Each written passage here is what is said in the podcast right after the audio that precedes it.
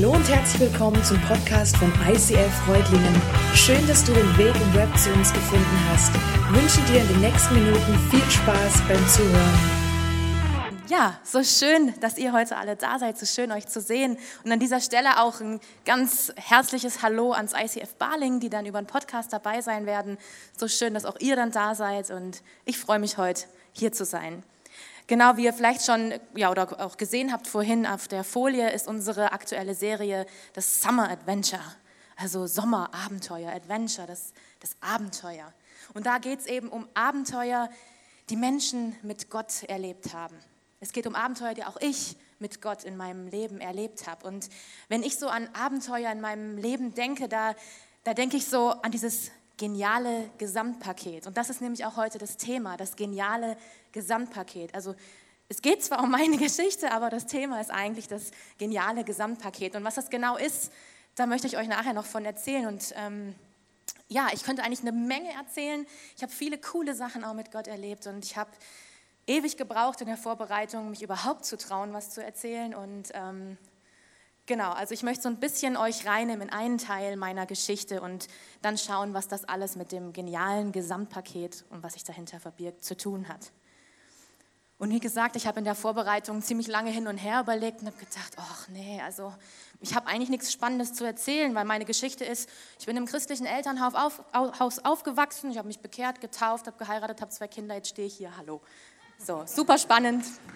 Yay! ist auch toll, ja, aber naja, ich recherchiere lieber mal nach Leuten, die wirklich was Cooles erlebt haben, so vom Massenmörder zum Missionar oder Tod und wieder auferstanden, also irgendwas, wo man wirklich was Cooles erzählen kann, was die Leute vom Hocker reißt und so. Und ich habe wirklich lange überlegt und im Hinterkopf war immer die Stimme, komm, du weißt genau, dass das nicht die ganze Story ist.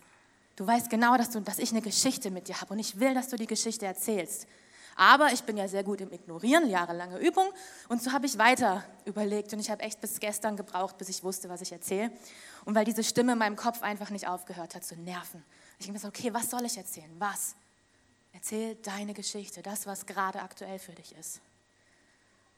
Und je mehr ich darüber nachgedacht habe, desto mehr habe ich gemerkt, hey, meine ganze Geschichte mit Gott ist ein Abenteuer und ich stecke gerade noch mittendrin in diesem Abenteuer. Und davon möchte ich euch erzählen. Es mag vielleicht nicht mega spannend sein, aber es ist mein Abenteuer. Es ist meine Geschichte und da möchte ich euch ein bisschen mit reinnehmen. Und die kurze Zusammenfassung von vorhin, die ist nicht gelogen, das stimmt. Aber sie erzählt eben nur in Ansätzen meine Geschichte. Und ja, ich bin in einem Elternhaus aufgewachsen, wo der Glaube und wo die Beziehung zu Gott ähm, immer Thema waren. Also wir sind in eine freie Gemeinde gegangen. Meine Eltern, die haben mir und meinen beiden älteren Schwestern ja, vorgelebt, wie so eine Beziehung zu Gott aussehen kann.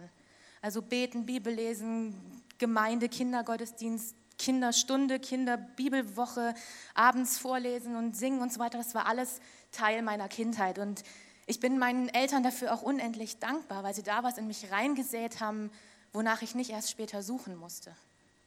Und meine Eltern, die waren und sind nicht perfekt, aber wer ist es schon?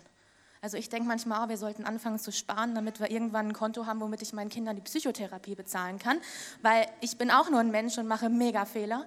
Und ja, meine Eltern haben ihr Bestes gegeben, die haben mich und meine, oder lieben sie immer noch, klar, die lieben mich und meine Geschwister, aber was mir wichtig ist, dass sie uns mitgegeben haben, dass es ihnen wichtig ist, dass Gott auch Teil unseres Lebens ist, weil sie selber erfahren durften, wie toll das ist. Und ich hatte auch nie irgendwelche Zweifel dran, ob es Gott gibt oder so. Also für mich war, seit ich klein war, klar, natürlich ist da Gott. Natürlich gehört er zu meinem Leben. Der war für mich selbstverständlich. Und bis ich elf Jahre alt war, habe ich eigentlich ein ziemlich cooles Leben so geführt. Also wenn ich mich so zurückerinnere. Ich hatte so den Nesthäkchen-Status. Meine Schwestern waren sieben und acht Jahre älter. Und ja, genau, meine Mama, die war zu Hause und ähm, ich bin in so einem winzigen Dörfchen, keine 200 Einwohner, mitten im Nirgendwo aufgewachsen und das war wirklich heile Welt. Mein Papa war viel für mich da und hatte immer Zeit für mich und alles in allem so richtig schöne, heile Welt, wenn ich mich so zurückerinnere. Und als ich dann elf Jahre alt war, da brach diese Welt Stück für Stück auseinander.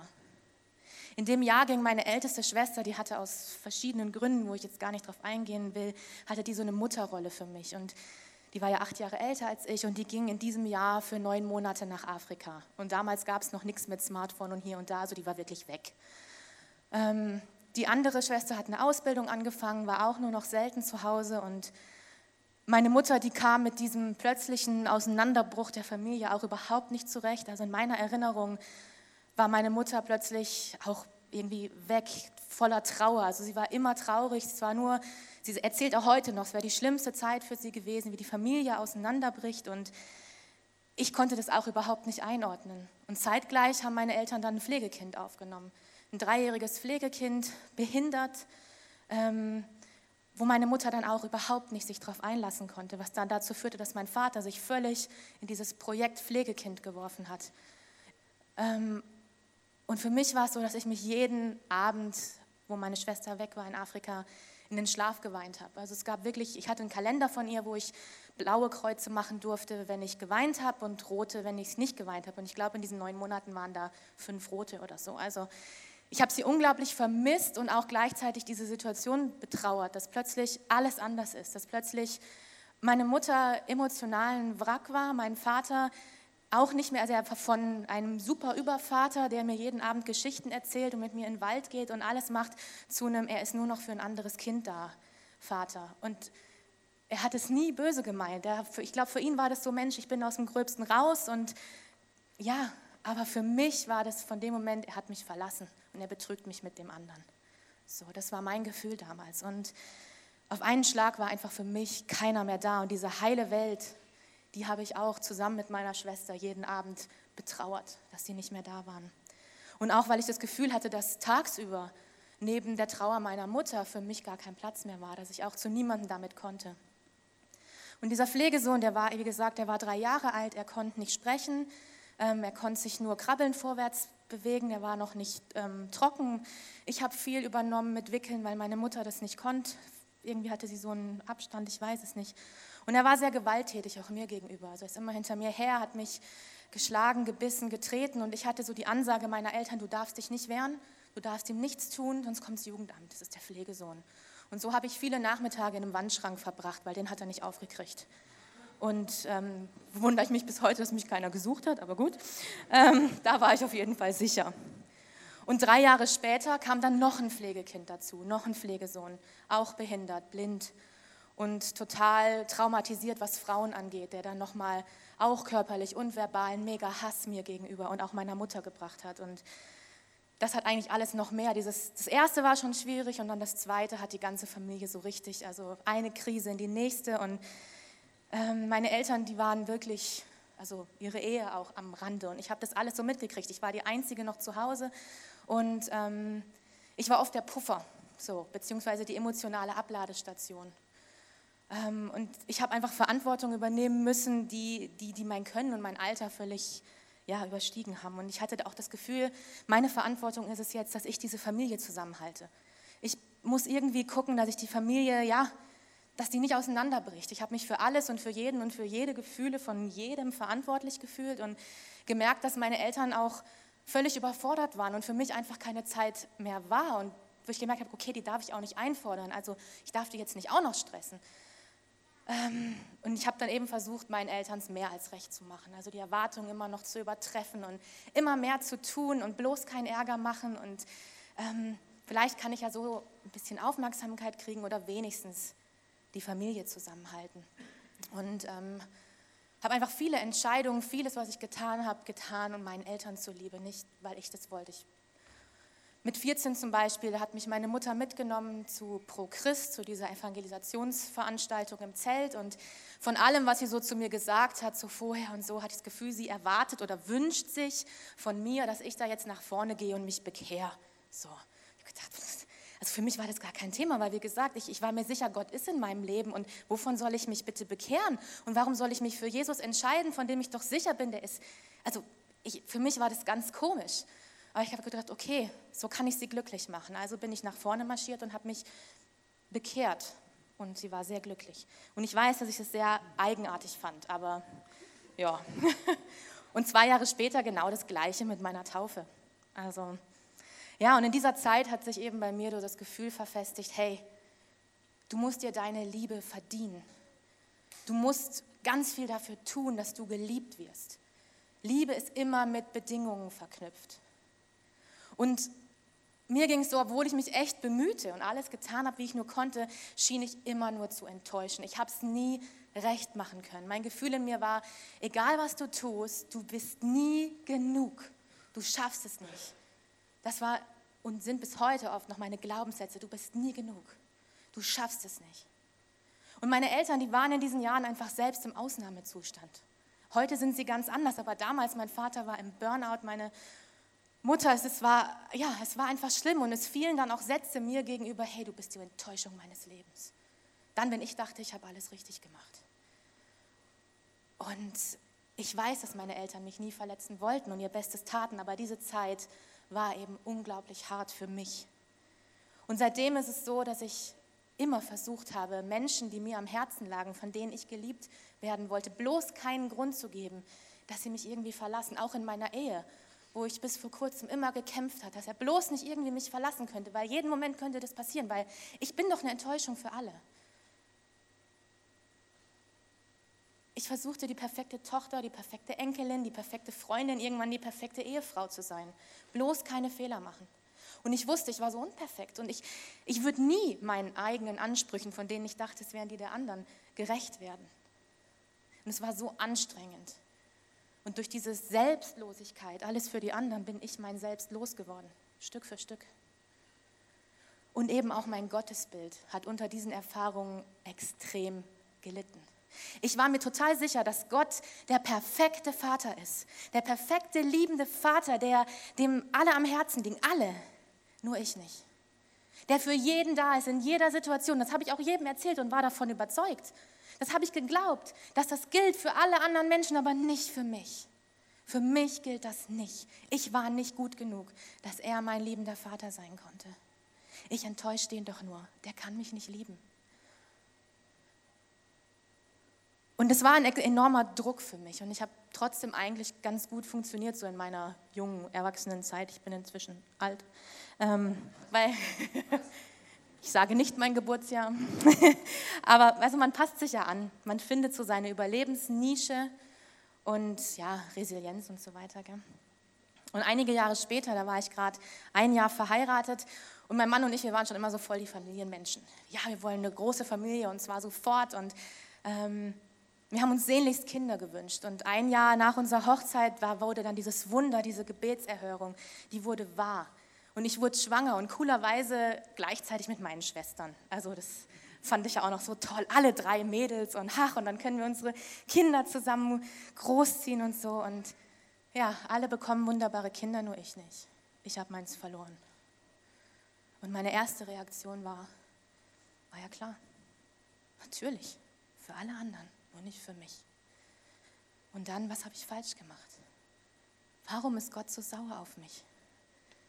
Wie habe ich ihn denn jetzt schon wieder verärgert? Warum nimmt er mir das? Warum schenkt er mir erst das Wunder und dann nimmt es wieder weg? Warum ist er für alle anderen der liebende Vater, nur nicht für mich?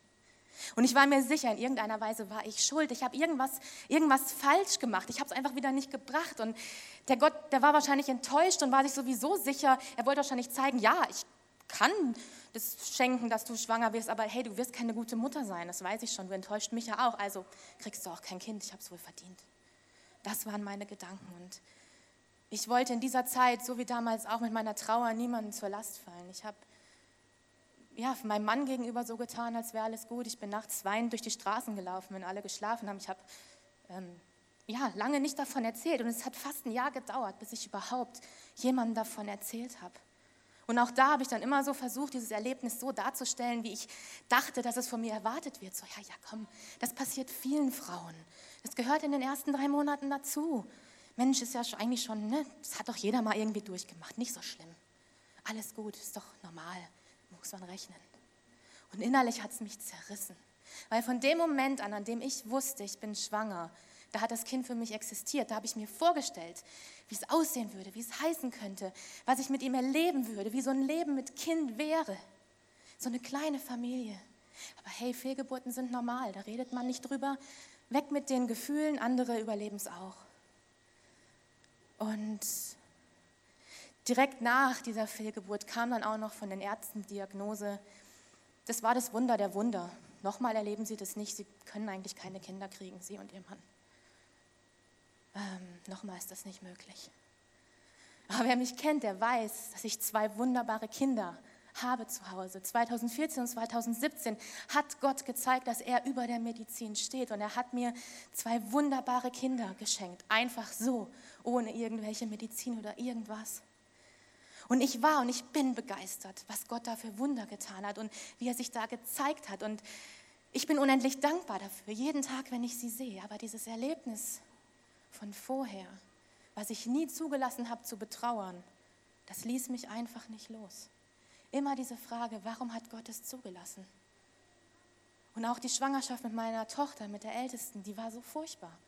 Ich habe in ständiger Angst gelebt. Ich weiß nicht, wie oft ich in der Notfallpraxis war, weil ich mir sicher war, es ist was. Und als sie dann da war, habe ich ein Jahr lang jeden Abend, jede Nacht am Bett gesessen und gedacht, sie wird im plötzlichen Kindstod sterben. Natürlich, wem sonst soll das passieren? Ich hatte nur Angst und Sorge. Und ich wusste auch, okay, und ich werde auch als Mutter, ich werde versagen, es wird alles furchtbar werden. Und nach ungefähr einem Jahr war ich dann völlig fertig. Also völlig durch. Diese ständige Angst, diese Sorgen, dieses, ja, dieses sich furchtbar anstrengen und dann, dann auch sehr christlich sein, sich überall einbringen, damit Gott bloß nicht sauer werden kann, damit mir nicht noch meine Tochter genommen wird.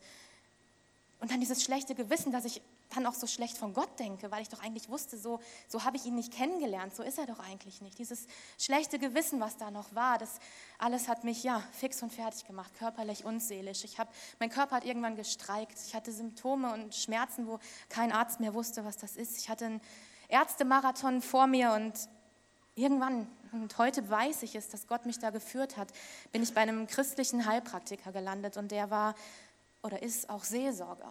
Und als ich bei ihm war und im Gespräch und ihm erzählt habe, was hier wehtut und da und was ich kriege, der meinte dann irgendwann, ich glaube, ihr Körper ist nicht das Problem, der reagiert nur auf ihre Seele. Und so begann dann meine ganz persönliche Reise der emotionalen Heilung. Und in dieser Zeit, da durfte ich so krass erleben, in dieser Seelsorge, wie Jesus wirklich heilt. Also ich habe zusammen mit meinem Seelsorger so ungute Bindungen und so vieles aus meiner Vergangenheit, was ich erlebt habe, diese Verletzungen, diese Erlebnisse, alles im Gebet ans Kreuz gebracht. Und ich durfte einfach erfahren, wie vieles wirklich weg war, wie plötzlich diese unguten Bindungen uns weg waren. Aber auch wie vieles wirklich Zeit gebraucht hat. Und wie ich bei vielem noch immer mittendrin bin. Wie vieles mir auch viel Mut, Kraft und Energie abverlangt hat. Und ja. Und wo ich bei vielem sagen kann, hey, das ist fertig. Das ist bei Gott und es ist geheilt und es ist weg. Und bei vielem bin ich noch mittendrin und weiß ich nicht, wann das fertig ist. Aber dadurch, dass ich in dieser Arbeit auch meine Beziehung zu meinem Vater, zu meinem irdischen Vater aufarbeiten konnte, ihm verzeihen konnte, hat sich auch mein Gottesbild geändert. Ich konnte auch Gott jetzt mehr und mehr als den perfekten Vater sehen. Und zwar für mich. Für mich, ich habe so sehr gelernt, hey, ich kann ihm vertrauen und durfte so geniale Sachen erleben, wenn ich ihm vertraue. Ein Beispiel ist, wir haben als Familie gemerkt, wir sind unglücklich in unserer Wohnung und mit dem Kindergarten und hatten das Gefühl, okay, wir kündigen jetzt einfach alles. Wir kündigen unsere Wohnung, wir verkaufen unser Auto und Gott wird es machen. Und wir sind in der genialsten Wohnung gelandet und in einem perfekten Kindergarten, so wie wir es selber nie hätten planen können. Einfach weil wir gesagt haben, hey, Gott ist unser Versorger und wir vertrauen ihm. Und das wäre für mich nie möglich gewesen vorher. Da habe ich alles unter Kontrolle haben müssen und gucken müssen, wie es irgendwie funktioniert, weil Gott sorgt nicht für mich. Und dann kam mein Sohn, das zweite Kind. Und die Schwangerschaft war wunderbar, weil eben ich hatte nicht mehr diese Ängste, dass Gott mir alles mitnimmt, wegnimmt und wo ich das Gefühl hatte, Gott wollte als erstes, dass ich ihm wieder vertraue. Dass das Wichtigste war für ihn, dass ich so weit heil werde, dass ich ihm vertrauen kann, dass ich ihn als meinen Vater sehen kann, als den, der es gut mit mir meint. Und dass er sich dann gedacht hat, so, und jetzt holst du mal dein Schäufele und dann buddeln wir noch ein bisschen weiter. Und das wurde ausgelöst durch die Geburt meines Sohnes, weil dann wurde getriggert, wie damals das zweite Pflegekind kam, wo alles den Bach runterging und wo für mich ausgelöst wurde, wie ich damals gefühlt habe, dieses, das kann ich nicht nochmal. Ich kann nicht mehr für alles verantwortlich sein. Ich schaffe das nicht nochmal. Und ich, ich konnte meinen Sohn, ich konnte ihn nicht annehmen. Ich habe ihn angeschaut und ich habe nichts empfunden. Da lag dieses süße Baby, dieses Wunder, wo ich mich so drauf gefreut habe. Die ganze Schwangerschaft lang lag vor mir und ich konnte kein Wort zu ihm sagen. Ich konnte nichts fühlen. Und ich dachte, das kann nicht sein. Und ich habe das versucht zu verdrängen, weil, hallo, eine gute Mutter darf sowas nicht. Eine gute Mama darf sowas nicht fühlen oder nicht fühlen. Und es hat ein halbes Jahr gedauert, bis ich dann zum Arzt bin wegen Schlafstörung, weil ich eben nicht mehr geschlafen habe, weil ich eine Maske getragen habe und einfach nicht mehr konnte und ich mir schon Sachen gepackt hatte und wusste, wo ich hingehe, damit meine Kinder mit meinem Mann besser dran sind. Und da wurde wieder angestoßen, ich muss wieder oder ich möchte wieder graben mit Gott. Ich nehme das Schäufelchen, was er mir anbetet. Und ich nehme das und buddel weiter und schaue, was liegt da noch. Und dann, ja, das war eine unglaublich intensive Zeit, auch wieder in der Seelsorge, wo ich wieder ein Stück tiefer grub und wo, ja, wo meine Vergangenheit, diese Verletzungen, die da waren, noch tiefer ging. Und es war total schmerzlich, aber auch eben heilend, sehr heilend. Und ich stehe heute hier und ich bin noch lange nicht fertig. Ich weiß, dass es immer noch Dinge gibt, die nicht ganz heil sind, aber die ich Gott übergeben habe und wo ich weiß, er kommt zu seiner Zeit und macht's. Das habe ich abgegeben. Und ich vertraue darauf, dass er zu seiner Zeit heilt. Und vielleicht kommen noch mehr Dinge hoch, die ich noch gar nicht weiß, aber dann weiß ich, wo ich hin muss. Und ich weiß, dass er für mich da ist. Und es gibt auch noch Wunden, die einfach regelmäßig wehtun.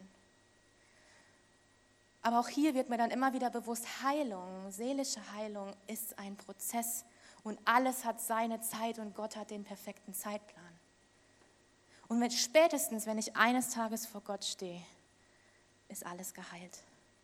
Meine Seele ist auch vergänglich. Und spätestens, wenn ich vor Gott stehe, werde ich geheilt und perfekt sein.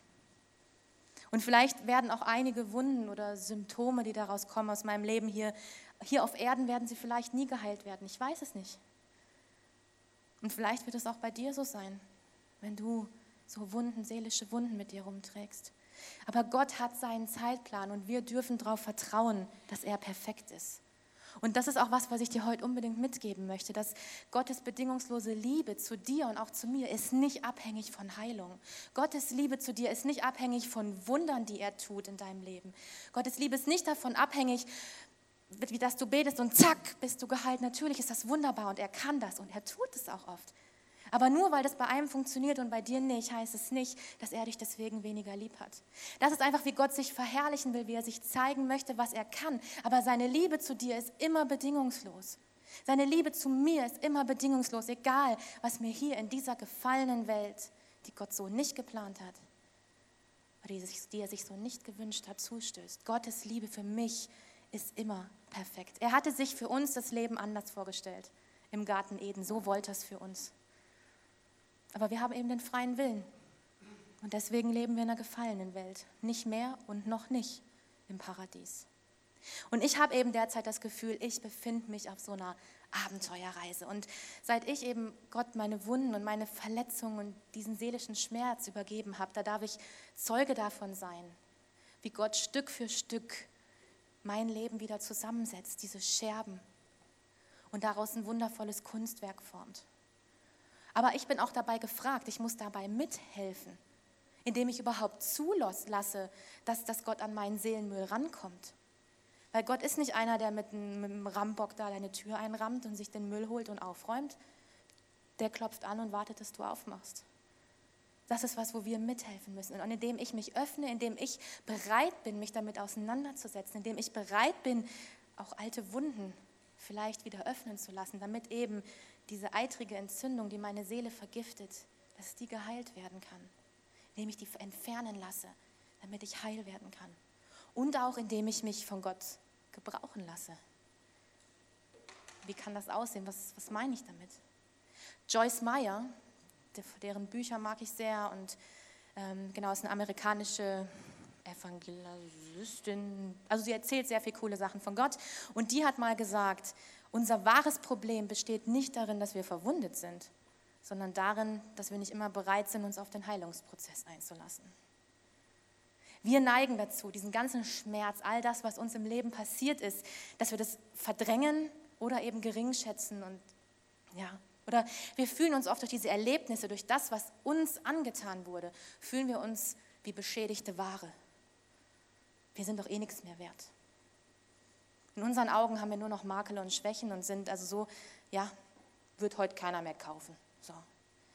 Aber Gott sieht das eben ganz anders. Er will genau diese Dinge, diese schmerzhaften Dinge in deinem Leben gebrauchen, um dadurch anderen Menschen durch dich zu helfen und dir zu zeigen, wer er wirklich ist. Heute glaube ich keine Sekunde mehr, dass Gott diese ganzen Schmerzen, diese schlimmen Erfahrungen, diese Fehlgeburt eingefädelt hat, damit ich möglichst viel Erfahrung sammle, um dann als sein Werkzeug zur Verfügung verstehen, zu, zu stehen. Das fädelt er nicht ein. So ist Gott nicht. Nein, denn schon die Bibel sagt, alles Gute kommt von Gott. Gott ist gut. Er fädelt diese schmerzlichen Erfahrungen nicht ein, aber ich glaube und weiß, dass er sie nutzt, um damit anderen Menschen zu helfen. Diese Schmerzen, diese schlimmen Erfahrungen, die, die, das, was unsere Seele zerbrechen lässt, die kommen vom Teufel, weil er eben hier auf dieser gefallenen Welt noch rumrennt. Und wir allzu oft zulassen, dass er auch uns was tun kann. Weil wir eben nicht im Paradies leben, sondern in einer gefallenen Welt, wo der Teufel als der Durcheinanderbringer auch immer wieder schafft, unser Leben durcheinander zu bringen. Aber Gott ist gut und deshalb kann er das nehmen, womit der Teufel eigentlich Schaden anrichten wollte, uns zu unserem Besten und dem Besten anderer einsetzen. Und ich möchte, ja, ich möchte dich einladen und dir einfach Mut machen, all diese Erfahrungen, die du hast, in Gottes Hände zu legen, damit er sie gebrauchen kann. Alles, was wir Gott geben, wird niemals vergeudet sein. Er nimmt diese Bruchstücke unseres Lebens und der macht daraus wundervolle Dinge. Er gibt uns Schönheit statt Asche. Und Elizabeth Elliot hat mal gesagt, Gottes Geschichte endet nie mit Asche. Vielleicht fängt deine Geschichte mit Asche an, aber wenn du sie Gott die Asche übergibst, macht er Wunderschönes daraus. Lass nicht zu, dass dein Schmerz umsonst war indem du verbittert und nachtragend durchs Leben gehst, weil du dich ungerecht behandelt fühlst.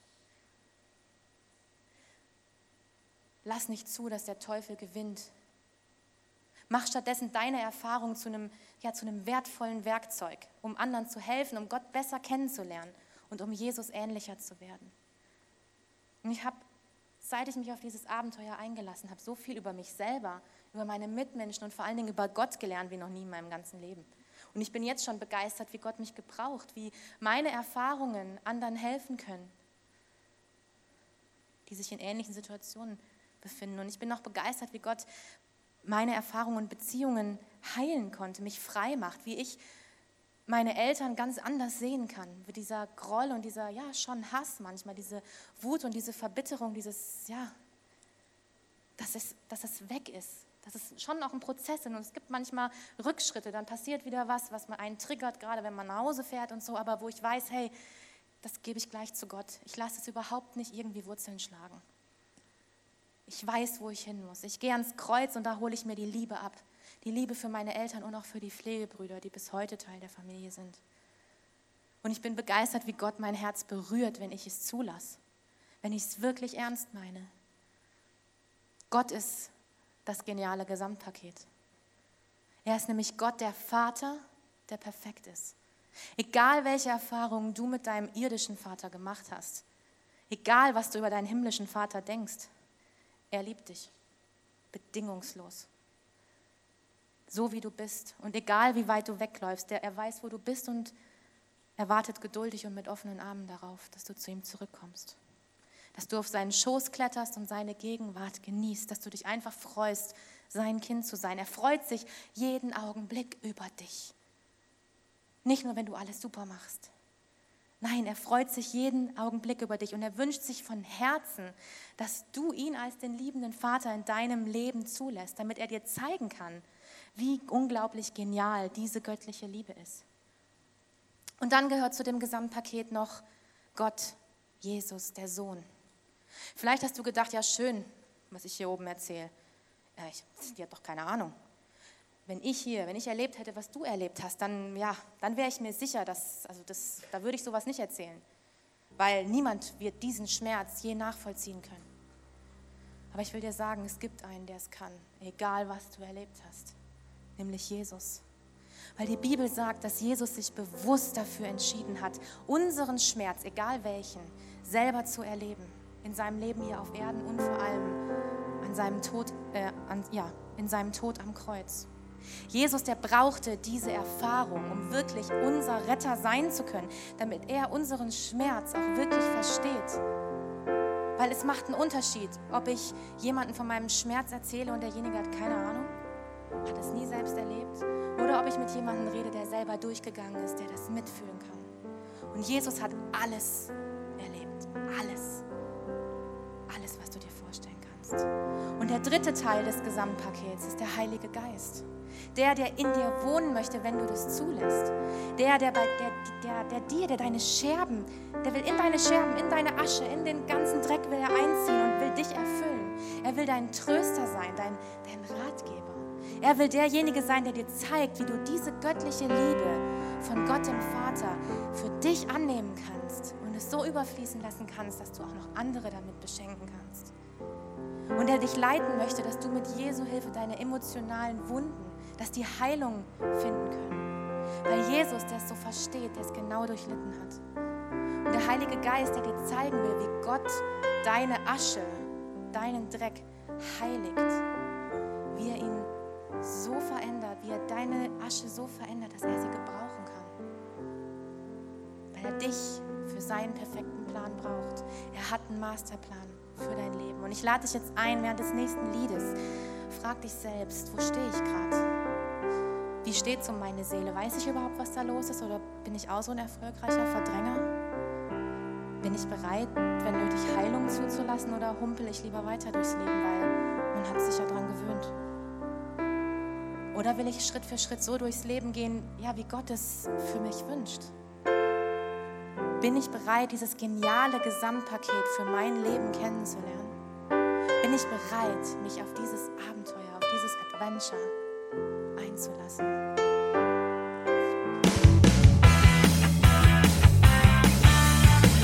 ICF Reutlingen sagt Dankeschön fürs Reinklicken. Weitere Infos findest du unter www.icf-reutlingen.de.